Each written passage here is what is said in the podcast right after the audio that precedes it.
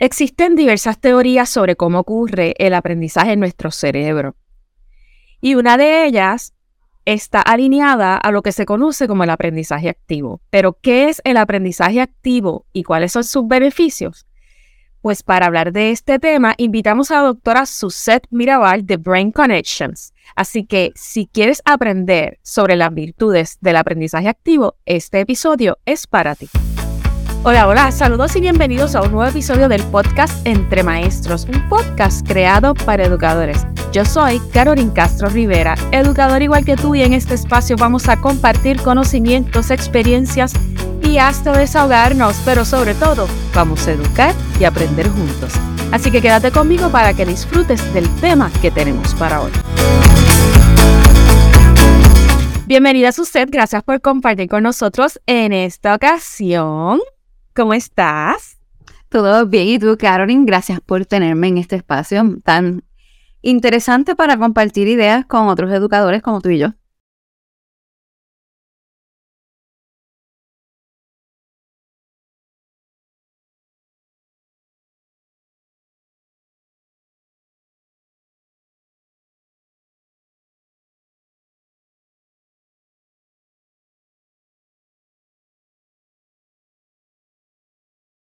Gracias a ti por, ¿verdad? por abrir el espacio. Sabemos que las agendas están un poco ajetreadas, estamos en el cierre de semestre también. Así que para mí es un privilegio que hayas podido sacar este espacio para que puedas compartir con nosotros un poquito tus conocimientos sobre lo que es el aprendizaje activo. Pero antes, quiero comenzar reconociendo, ¿verdad? ¿Quién es la doctora Suzette Mirabal. Así que cuéntanos un poquito sobre quién es la doctora Suzette Mirabal, para los que no te conocen. Bueno, primero que nada, pues eh, soy Suzette y me gusta que me, que me llamen por mi nombre. Eh, sé que uno tiene unos estudios, pero pues yo soy una eterna aprendiz, así que eh, primero que nada, Suzette es una mujer educadora, madre, hermana, eterna aprendiz, siempre eh, me ha apasionado esto de, conocer más cosas, eh, así que lo, que lo que me gusta y lo que hago es compartir conocimientos, porque como soy una eterna aprendiz, ¿de qué me vale aprender y no compartir el conocimiento? Así que eh, luego de aprender, me considero una divulgadora. Así que eso es básicamente lo que soy. Estas cosas de, del cerebro me encantan. No conocí el cerebro, imagínate, vivimos con él. Está Está como que eh, está pegado a nosotros. Sin el cerebro no hay vida. Y soy una consejera profesional que luego de haber completado estudios doctorales, fui invitada por un, eh, un joven que trabajaba en la Escuela de Medicina de Ponce y me dice, mire, estamos creando un nuevo programa. Eh, es para educadores, tiene que ver como eh, The Science of Learning esto y tiene que ver, es neurociencia para educadores. Y quisiéramos, ¿verdad? Si tú lo coges, si te inscribes, porque nos gustaría tu feedback. Eh, y yo pues dije, yo no quiero estudiar después del doctorado, ya, yo no, no, quiero estudiar más nunca en mi vida, yo no quiero ir a más ninguna a una sala de clase así. Aprender no es ir a la sala de clase de una universidad, aprender es uno leer, escuchar a otras personas, pero me intrigó lo que me estaba, la propuesta que me estaba haciendo y me apunté. Y Carolyn me di cuenta que no sabía nada. Me di cuenta que después de haber estado haciendo maestría y doctorado en el área de educación, no sabía cómo aprendía el cerebro. Y en ese momento mi vida profesional cambió y dio un giro a eh, querer saber mucho más y sobre todo compartir lo que había estado aprendiendo con tantos educadores que hay en nuestro país y gracias a la pandemia en otros países, este, compartir ese conocimiento para el beneficio de nuestros estudiantes. Así que eso soy, una eterna aprendiz y divulgadora y te digo que me encanta aprender del cerebro, así que es como que mi pasatiempo favorito. Excelente, realmente yo creo que en mi caso, al igual que tú, soy una eterna, una eterna aprendiz y siempre es bueno poder compartir. A veces pienso, ¿por qué quedarme con todo para mí si no, va a haber beneficio para, para los jóvenes o para, ¿verdad? Eh, otros maestros. Y también en ocasiones lo que nos funciona a uno no le funciona a otros. Así que cuando compartimos eh, nuestros conocimientos y nuestros aprendizajes, se benefician no solamente quien los comparte, quien los recibe, sino también quien los comparte. Así que es excelente eh, saber, ¿verdad? Que al igual que yo eres una eterna aprendiz. Este, seguir conectando neuronas, ¿verdad? Eh, conectando neuronas. Así es que, así es, ese es, ese es nuestro lema en Brain Connections. Sí, por eso lo menciono. Bueno, pues mira, Suset, parte del propósito de esta, eh, de esta invitación que, que te realicé es precisamente porque reconozco que nos falta todavía mucho para aprender a los docentes, a los que estamos en el, campo de la educación, en relación a cómo se ven diversas teorías, por decirlo de alguna manera, biológicamente. No sé si, si me explico. Existen teorías y existen teorías, pero... Y existen modelos. Hay veces que pensamos algo que es una teoría y es realmente un modelo o una estrategia pedagógica. Eh, pero, pues, no sé, en el campo educativo nosotros hemos sido víctimas de que nos pongan frente a nosotros muchos teóricos, de, entre comillas, y muchas estrategias que son disque basadas en evidencia y los educadores como nos han comprado unos adiestramientos y unas cosas, pues no lo, pues lo hemos consumido. Y ahora eh, se ha hecho bien difícil cambiar ese switch de todo ese conocimiento que nos metieron por muchos años y ahora todo el abanico de oportunidades que tenemos gracias a las investigaciones eh, que se han estado haciendo. Así que sí, tenemos unas teorías, tenemos unos modelos, tenemos unas estrategias. ¿Y cuál es más efectiva para mi estudiante? ¿Qué es lo que es esa estrategia? Porque de repente nos dan un montón de nombres y tú dices, ¿con qué se come eso?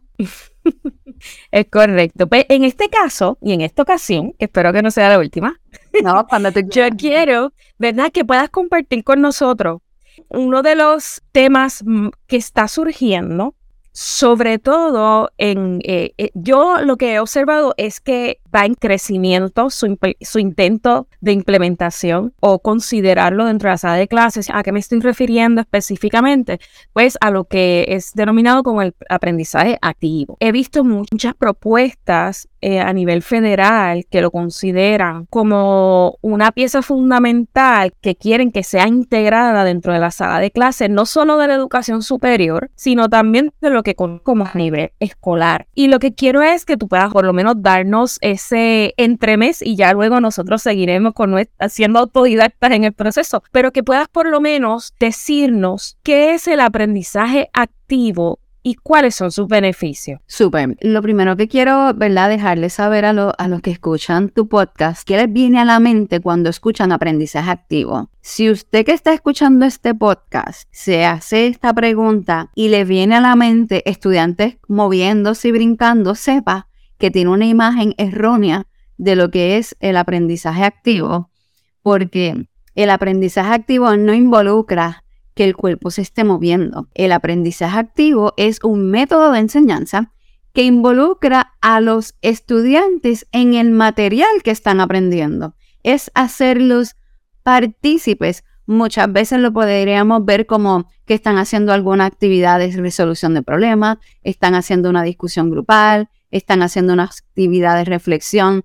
Sin embargo, Caroline, si tú como que una definición, Bonwell y Aison en el 1900 escucha 91 expusieron que el aprendizaje activo es cualquier cosa que involucre a los estudiantes en hacer actividades que les hagan pensar acerca de lo que están haciendo. Es decir, si estamos aprendiendo en una sala de clase, es poner al estudiante a trabajar con ese material que está aprendiendo. Sin embargo, Caroline, ¿cómo enseñamos tradicionalmente en la escuela, en la universidad y hasta en desarrollos profesionales? ¿cómo, cómo enseñamos por lo general? Bueno, de la manera tradicional, ¿y a qué me refiero? Lo que le llaman la educación bancaria, que es que el, el docente pues provee todo el contenido, el estudiante es un mero receptor en el asunto. Esa es la, la manera tradicional de... Claro.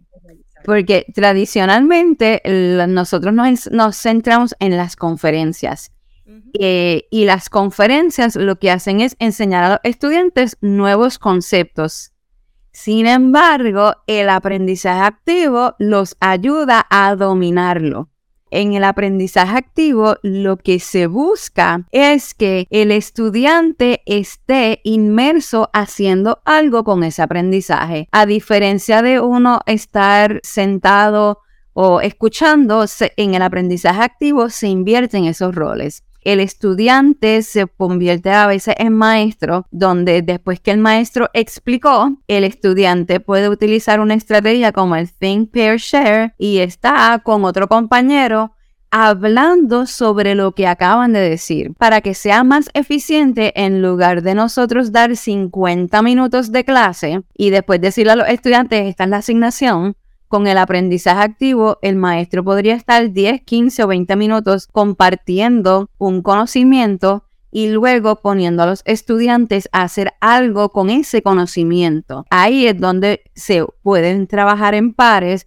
o el estudiante puede hacer algo, una actividad solo, pero tiene que estar haciendo una actividad donde esté aplicando lo que acaba del maestro explicar. Eh, es, es como que una una manera eh, de nosotros ver el aprendizaje activo. O sea, otra de las características, aparte de que yo pongo al estudiante como protagonista, es que fíjate que requiere mayor esfuerzo del estudiante. ¿Por qué? Porque entonces el estudiante debe de tener un nivel más alto de motivación y sobre todo tiene que prestar atención. Muchas veces nos centramos en presentar una actividad en PowerPoint, el estudiante está ahí, coge, toma fotos o se recuesta de que el profesor dice, no, yo voy a mandarle la, presentación luego. En el aprendizaje activo, el profesor le podría dar a los estudiantes como que un bosquejo de los temas que se van a estar trabajando en la clase y que el estudiante sepa, este es el tema y expones tres bullets en blanco porque tres puntos importantes yo voy a estar dando sobre este tema y el estudiante yo no se los estoy dando. El estudiante tiene que estar escuchando activamente, procesando información activamente para poder estar pendiente a cuándo vienen esos tres puntos importantes. Así que requiere mayor esfuerzo del estudiante, eh, mejora la memoria porque, porque estoy poniendo al estudiante a hacer algo con el contenido. No solamente el, el estudiante va a estar en la sala de clase viendo y escuchando, sino que tiene que actuar sobre ese conocimiento que ha adquirido. Sí, yo lo que, lo que entiendo también hasta cierto punto, por lo que me estás diciendo, que pone al estudiante en un estado de alerta. Sí. Porque tiene que estar pendiente a lo que la maestra dice y como tú dices, no se recuesta de que, ah, la misi después me lo va a enviar. ¿Verdad? E, y ese dentro de su estado de alerta va a poder completar esos tres puntitos que están ahí solitarios, como yo digo. Exacto. definitivamente, aparte de eso, otra de las características de este aprendizaje activo es que aumenta las habilidades emocionales. Cuando un estudiante se siente que entendió, va a estar más conectado con la clase, con el tema y pues entonces se va a poder relacionar. Eh, porque cuando un estudiante se siente que comprende, aumenta su automotivación, aumenta la, la curiosidad y también, como muchas de las actividades de aprendizaje activo se pueden hacer con pares, aumenta las habilidades sociales. Así que lo que te he dado brevemente son cuatro características del aprendizaje activo que te las resumo en el estudiante se ve como protagonista, va a requerir mayor esfuerzo de los estudiantes, va a ayudar a mejorar la memoria mediante la acción y va a, va a aumentar las habilidades emocionales de los estudiantes. Esto gracias a que, pues, eh, el aprendizaje activo, lo primero es que está basado en, en, varios modelos que tú conoces muy bien, porque el aprendizaje activo, primero que nada, está basado en el constructivismo. Así que está basado en el constructivismo social, pares. Está basado, sí, en la taxonomía de Bloom y también en la teoría del andamiaje, donde el educador necesita conocer que su estudiante tiene conocimiento previo sobre el tema que voy a presentar, porque si el estudiante no tiene idea y no tiene conocimiento previo sobre el tema que se va a presentar, va a ser bien difícil que el estudiante pueda enganchar el tema que se está dando eh, en, el área neuro. Nosotros le decimos como que es ese hook o como que tiene, tú tienes que tener como que un enganche en, para poder poner en tu cerebro esa otra conexión. Eh, y si el estudiante no tiene ese andamiaje, ese conocimiento previo, se va a hacer un poquito difícil. Así que lo, lo, lo que a mí me encanta y y hablo muchísimo del aprendizaje activo es porque se ha investigado muchísimo, hay mucha, mucha literatura eh, relacionada al aprendizaje activo desde el grado elementales hasta universitario. Y lo que se ha visto es que integrar el aprendizaje activo en la sala de clase eh, beneficia al estudiante. Así que quedaría, ¿verdad?, de, de los educadores conocer un poquito más eh, lo que es el aprendizaje activo, porque hay diferentes clasificaciones del aprendizaje activo. Está el aprendizaje activo básico, que es como que el que nosotros normalmente utilizaríamos en un salón de clase, poniendo a los estudiantes a hacer actividades eh, en un salón de clase en la medida en que se ha dado un tema. Hay un aprendizaje activo basado en la resolución de problemas y esto pues muchas veces se ha visto en el en la sala de clase porque de repente en algún momento hace unos años hubo un boom de hacer PBLs. Eh, y ahí entonces tú veías a los estudiantes haciendo algo con ese tema y con ese conocimiento. Ahí se veía lo que es aprendizaje activo.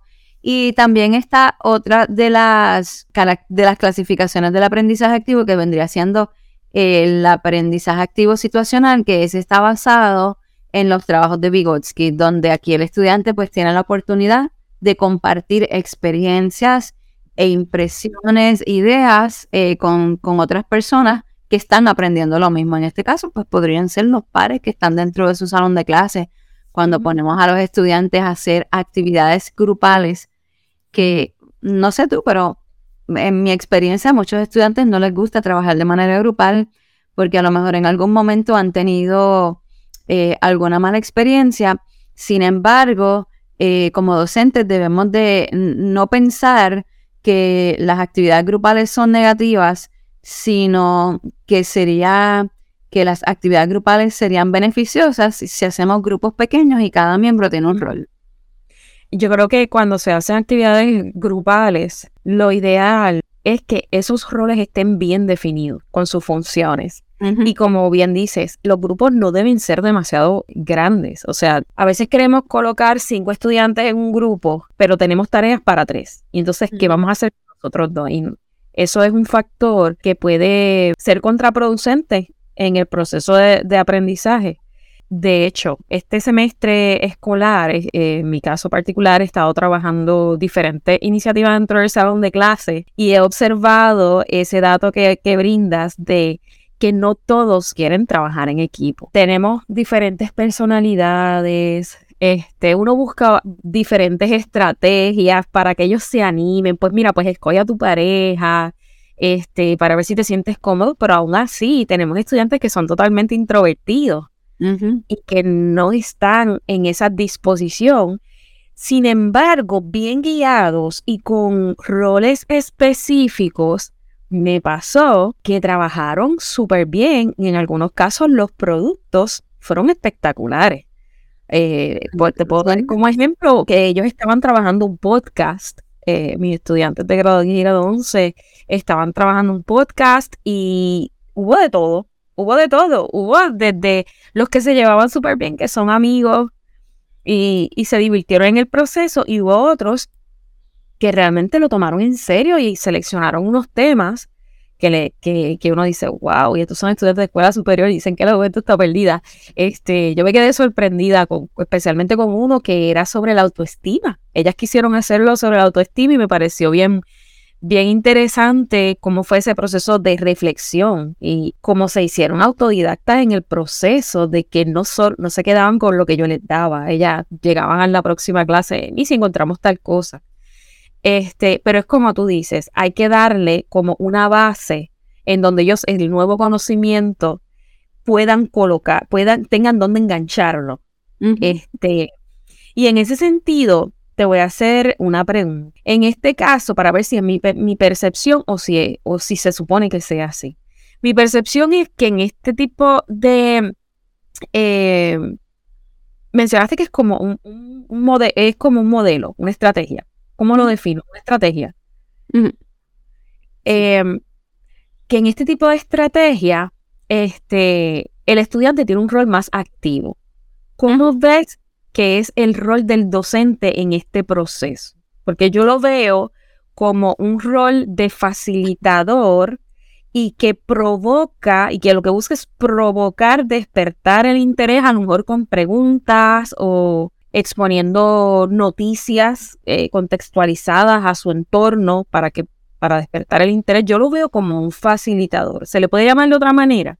No se le puede llamar a sí mismo, o sea, en, en, lo que se ve en la investigación y en, en, en, algunas publicaciones de Harvard, hay una que se llama como que Thinking Together, Collaborative Learning in the Sciences, y es una publicación eh, de Harvard. Ellos lo que dicen, mira, en el salón de clase está este educador y entonces antes de llegar a un salón de clase, pues uno se organiza eh, para yo poder llevar a cabo este aprendizaje activo en mi espacio educativo, no importa si es en una escuela elemental, intermedia, superior, universidad e inclusive en programas de preparación como uno dar un taller.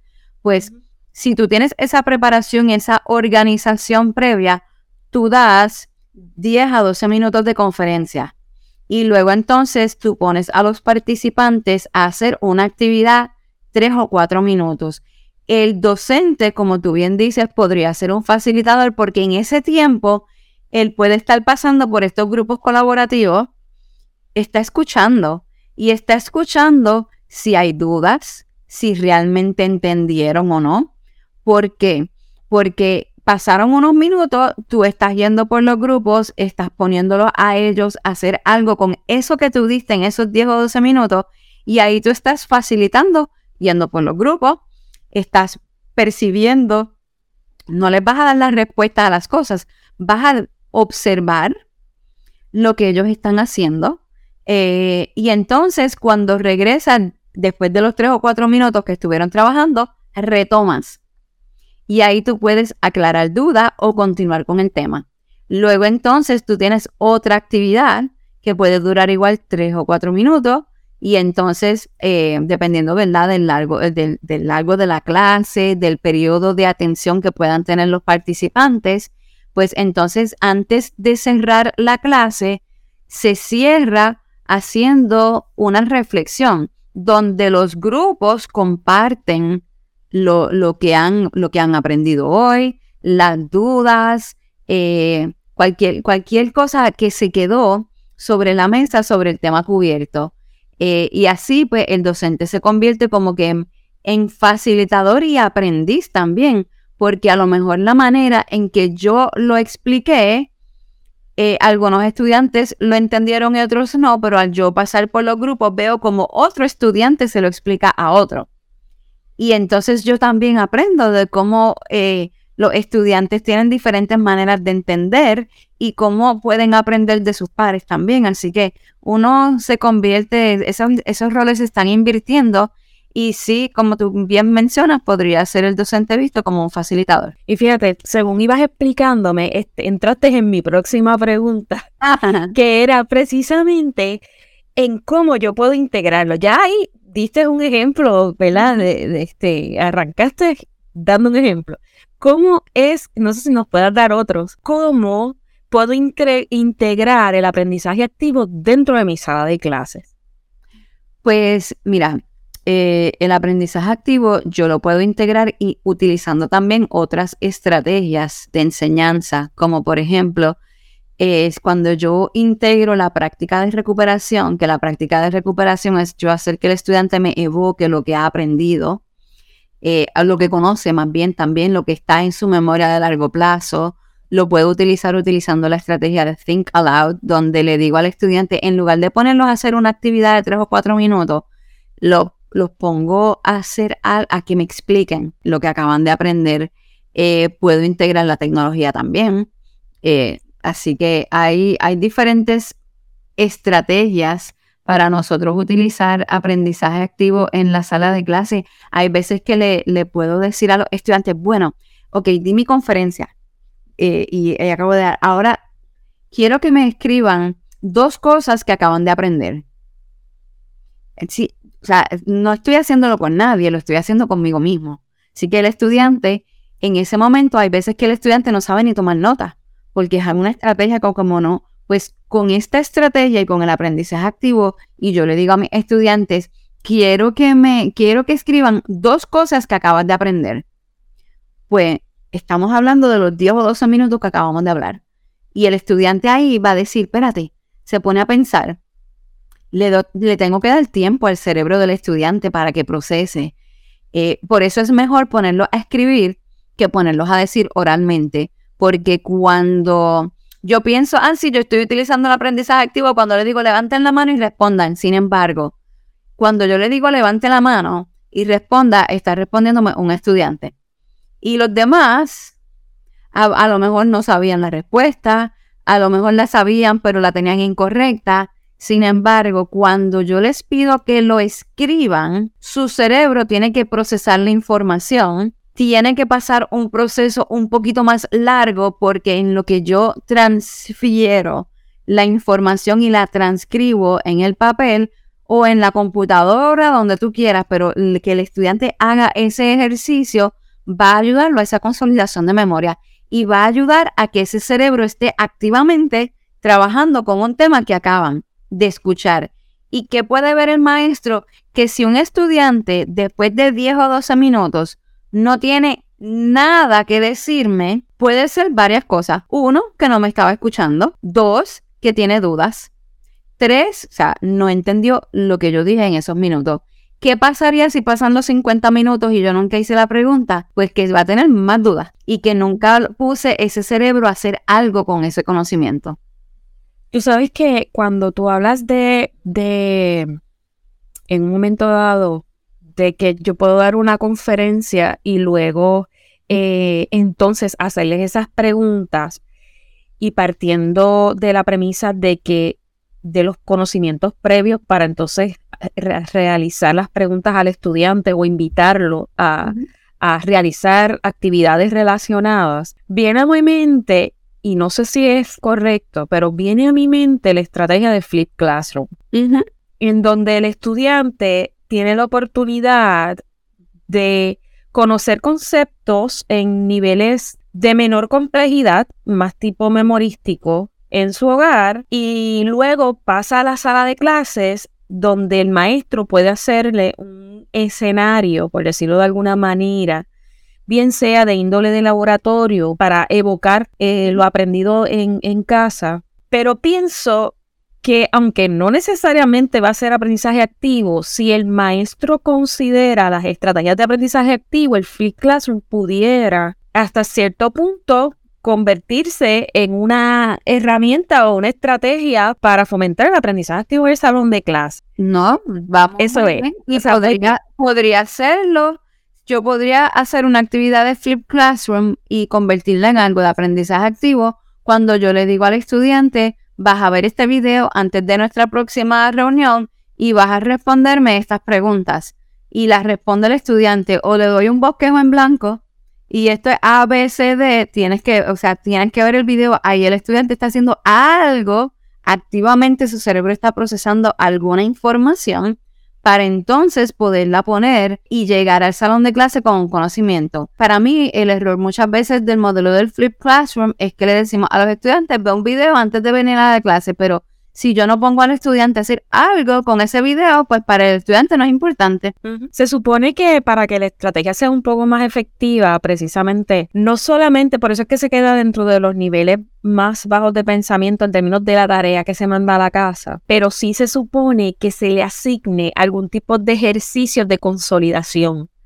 O sea, eh, no es solamente darle el video, es poder proveer antes de que llegue a la clase una tarea adicional a ese video o algún contenido adicional o algún ejercicio en donde el estudiante pueda consolidar eso que aprendió para que lo pueda recordar al día siguiente, porque si no es un video más, pues es más, eh, eh, si tú lo quieres convertir en aprendizaje activo con el estudiante y no necesariamente quieres que el estudiante escriba algo, resuma algo, simplemente le digo, pues mira, vas a ver el video y vas a resumir en tus propias palabras lo que aprendiste del video. Y me hace un video él a mí.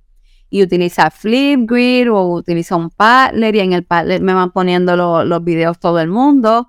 Y ahí entonces yo lo tengo como, ok, vieron, vio el video y lo pudo resumir y si me lo pudo resumir, ya yo estoy escuchando qué entendió y qué no entendió.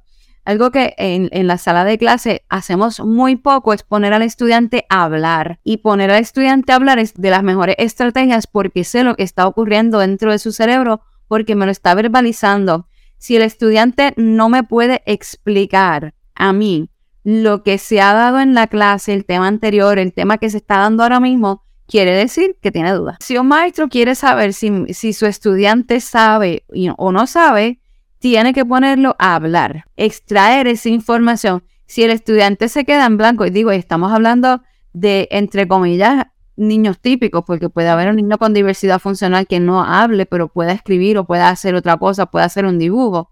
Pero dentro de, ¿verdad? del estudiante más típico, ¿verdad? Dentro de una sala de clase que probablemente hable, el hablar hace que nosotros utilicemos diferentes regiones del cerebro a las que utilizamos cuando estamos escribiendo. Interesante. Es parte de nosotros decir, ah, pues es aprendizaje activo porque mira, ¿qué, ¿qué, está activo? Está activo el cerebro. Eso es lo que está activo, por eso es que es aprendizaje, activo. Estoy haciendo algo, ya sea manipulando con mis manos, estoy haciendo algo pero estoy haciendo algo con ese conocimiento que está dentro de mi cerebro. Y al igual que hace un ratito, este, te adelantaste a la pregunta. Ay, Pero bueno, pues que mi, mi, pregunta precisamente, este, si se podía integrar la tecnología y ya ahí tú mencionaste inclusive que, que pueden utilizar video, Flipgrid. ¿Hay alguna eh, aplicación que tú me digas, mira, Caroline, con esta aplicación yo lo he utilizado en, en algunas ocasiones cuando quiero trabajar el aprendizaje activo desde este, desde este tipo de tarea o desde este tipo de actividad. Adicional a los videos, ¿qué otro elemento pudiéramos trabajar utilizando la tecnología para que podamos decir que hay aprendizaje activo? Yo pienso, y antes de que me conteste, yo pienso que también, más que la herramienta, es cómo el maestro planifica y de manera consciente coloca los elementos necesarios para que el estudiante pueda hacerse las preguntas correctas, ¿verdad? O para que el estudiante lleve a cabo ese aprendizaje activo. Pero además de videos, de Flipgrid, pues ¿hay alguno otro que tú me digas, mira, puedes utilizar esto cuando quieras hacer este tipo de actividad?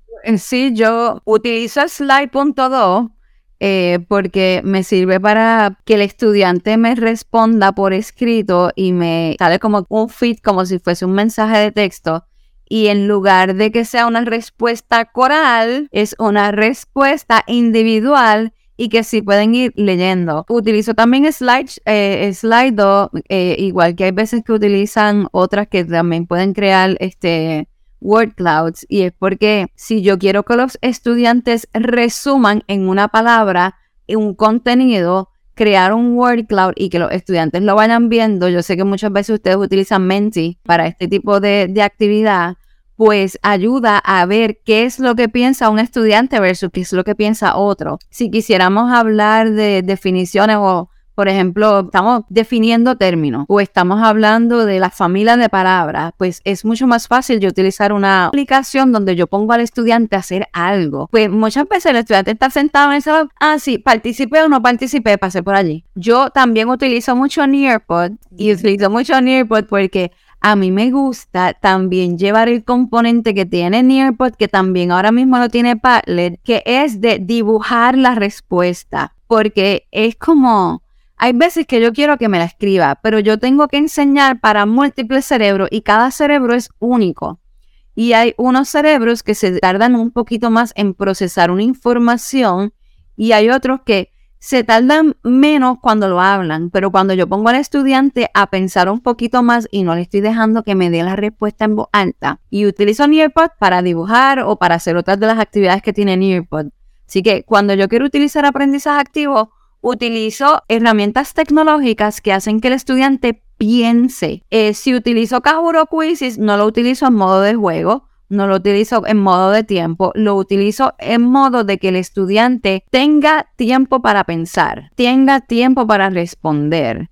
Porque cuando lo utilizo en modo de juego, pues los estudiantes lo ven, ay, qué chévere, tengo una conexión emocional, sí, estamos chihichija. Pero, ¿recuerdas la primera pregunta? ¿Sabes por qué la sacaste mal? Pues ahí tengo una estrategia buena para darle a un estudiante utilizando un recurso que le dé al estudiante la respuesta luego que contestó mal porque cuando yo le comparto al estudiante la respuesta inmediatamente luego que contestó mal, tiene más probabilidades de darse cuenta, de poder activamente decir, ah, espérate, sí, es verdad que estará la respuesta, versus cuando esperamos a luego darle la respuesta correcta. Así que siempre es eso algo importante. Darle ese feedback es importante para el aprendizaje activo. Para mí no se trata de reinventar la rueda, es de las mismas tecnologías que tenemos, que en la pandemia hemos utilizado muchísimo y nos hemos vuelto expertos en algunos, verle el giro a que mi estudiante piense más, use ese cerebro más, lo ponga más activo. Excelente.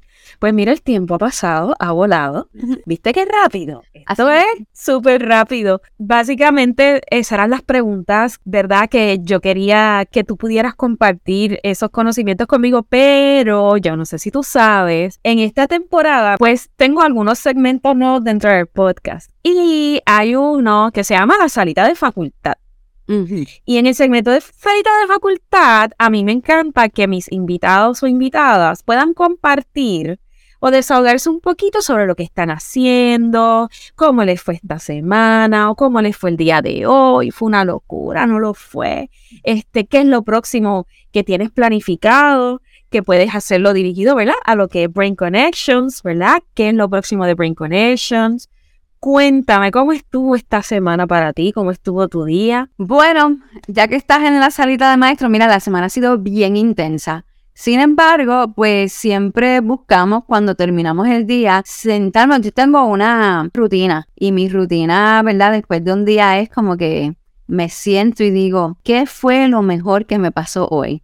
Porque si termino el día pensando en qué fue lo peor que me pasó, así mismo va a terminar el día. Así que estrategia y en la salita de maestros te digo que la semana fue intensa, sin embargo, todos los días uno los ha terminado eh, pensando en qué fue lo más positivo que me, que me ocurrió y esta semana pues pude cenar con mi mejor amiga, compartir este, eh, con amigos, eh, he estado más tiempo con mi esposo, he hecho cosas, así que me enfoco en esto. Referente a Brain Connections, eso es intenso totalmente, Pues mira, invito a todos los educadores a que pongan en su agenda el 20 y 21 de octubre de este año, donde nosotros vamos a estar llevando a cabo la tercera jornada internacional de neurociencias explorando el cerebro adolescente. Un evento que une a profesionales de España. De España nos va a visitar David Bueno, Así que él es autor de varios libros, él es del eh, profesor de la cátedra de la Universidad de Barcelona eh, de Neuroeducación. Eh, vamos a tener ponentes de Argentina, Colombia, Venezuela, Ecuador, República Dominicana y por supuesto Puerto Rico. Así que estamos organizando una actividad donde esperamos que vayan educadores, sí que estamos haciendo lo propio para que el Departamento de Educación le dé, le dé permiso, ¿verdad? Le dé permiso a los maestros para que vayan. Porque fíjate, Carolyn, nosotros pensaríamos que el adolescente es totalmente hormonal y realmente en el cerebro del adolescente están pasando muchas cosas maravillosas y está, no, que no conocíamos antes y por eso es que estamos llevando a cabo este, este, esta jornada con este tema en particular. Así que todos los que quieran asistir pueden seguir nuestras páginas de Brain Connections en las redes sociales, Brain Connections PR. Con mucho gusto le brindamos, le brindamos información y van a ser dos días intensos de mucha, mucho conocimiento muchas estrategias para trabajar con adolescentes y muchas, muchas oportunidades de conectar con otros profesionales, porque una actividad que es, es, es integrada. Nosotros integramos muchas profesiones, así que desde psicólogos, educadores, consejeros, terapistas ocupacionales del habla. El año pasado yo me quedé con las ganitas. Ay, Dios mío, ¿verdad? Claro, ¿verdad? Y cuando algunas de mis compañeras, una de mis compañeras de trabajo llegó y me dijo ah. que había estado allí Estuvo los dos días y se lo dije. y yo le dije, ¿por qué yo no estuve ahí? Me dijo, porque tú estabas asignada a algo. yo, ah". pero este año, aunque tenga que pedir el día libre, voy. No solamente porque me interesa vivir la experiencia, eh, a mí me gusta mucho lo que son las experiencias de convenciones criollas y pocas veces puede, cuando digo criolla es en mi casa en Puerto Rico, ¿verdad? Porque a veces se habla de muchas eh, convenciones a nivel internacional y nosotros tenemos convenciones como esta que, que traen expertos a nivel internacional y del patio y pocas veces en la vida se da la oportunidad y este año yo me, cuando pasó eso el año pasado, yo le dije el año que viene no me pongas nada. Y qué bueno saber que es para octubre este, porque así tengo tiempo para pedirlo. Y en adición, yo tengo, yo soy madre de dos adolescentes, así que los temas que van a tocar son muy pertinentes para mí. Sin contar, pues que doy clases a adolescentes, así que a mí me toca por todos lados el, el tema. Doctora Suset Mirabal, le agradezco muchísimo que haya estado en Entre Maestros Podcast. Espero que prontamente podamos colaborar en algún otro asunto. Y nuevamente, si puedes repetir en dónde pueden encontrarte a través de las ah. redes sociales. A mí me pueden encontrar, estamos en Facebook, Instagram, LinkedIn y en nuestro canal de YouTube estamos como Brain Connections. Así que pueden escribir un mensaje de texto por WhatsApp al 787-220-7564 y con mucho gusto le brindamos información de todas nuestras actividades. Así que agradezco, Carolyn, la invitación. Espero que es verdad que tus seguidores del podcast eh, se lleven una información que puedan poner en práctica rápidamente. Así que mañana puedes poner una de tus, de tus estrategias nuevas, ¿verdad? De lo que has aprendido en tu sala de clase, no importa la edad de los estudiantes tuyos. Así que agradezco muchísimo la invitación. Y también hay que invitarlos a que escuchen tu podcast de Neurotips. Ah, Neurotips. Que si quieren aprender un poquito más sobre cómo trabaja, cómo aprende el cerebro, es excelente recurso, este Neurotips, que está en Spotify y en donde más está en Apple Podcast, así que estamos, estamos por ahí en Google, está por ahí en, la... Está por ahí, está por todos lados. Sí, pues está en, Anchor, está en diferentes, diferentes plataformas, en Spotify. Pues gracias, Suset, y a ti que me escuchas, quiero agradecerte que hasta este punto estés escuchando este episodio. Te invito a que me acompañes en el próximo episodio a un diálogo entre maestros a través de este podcast. Si escuchaste este episodio, déjame saber tu opinión a través de mensaje en mis redes sociales en Facebook Entre Maestros Podcast e Instagram en arroba Entre Maestros Podcast. Los espero en nuestro próximo episodio del podcast Entre Maestros. Chao.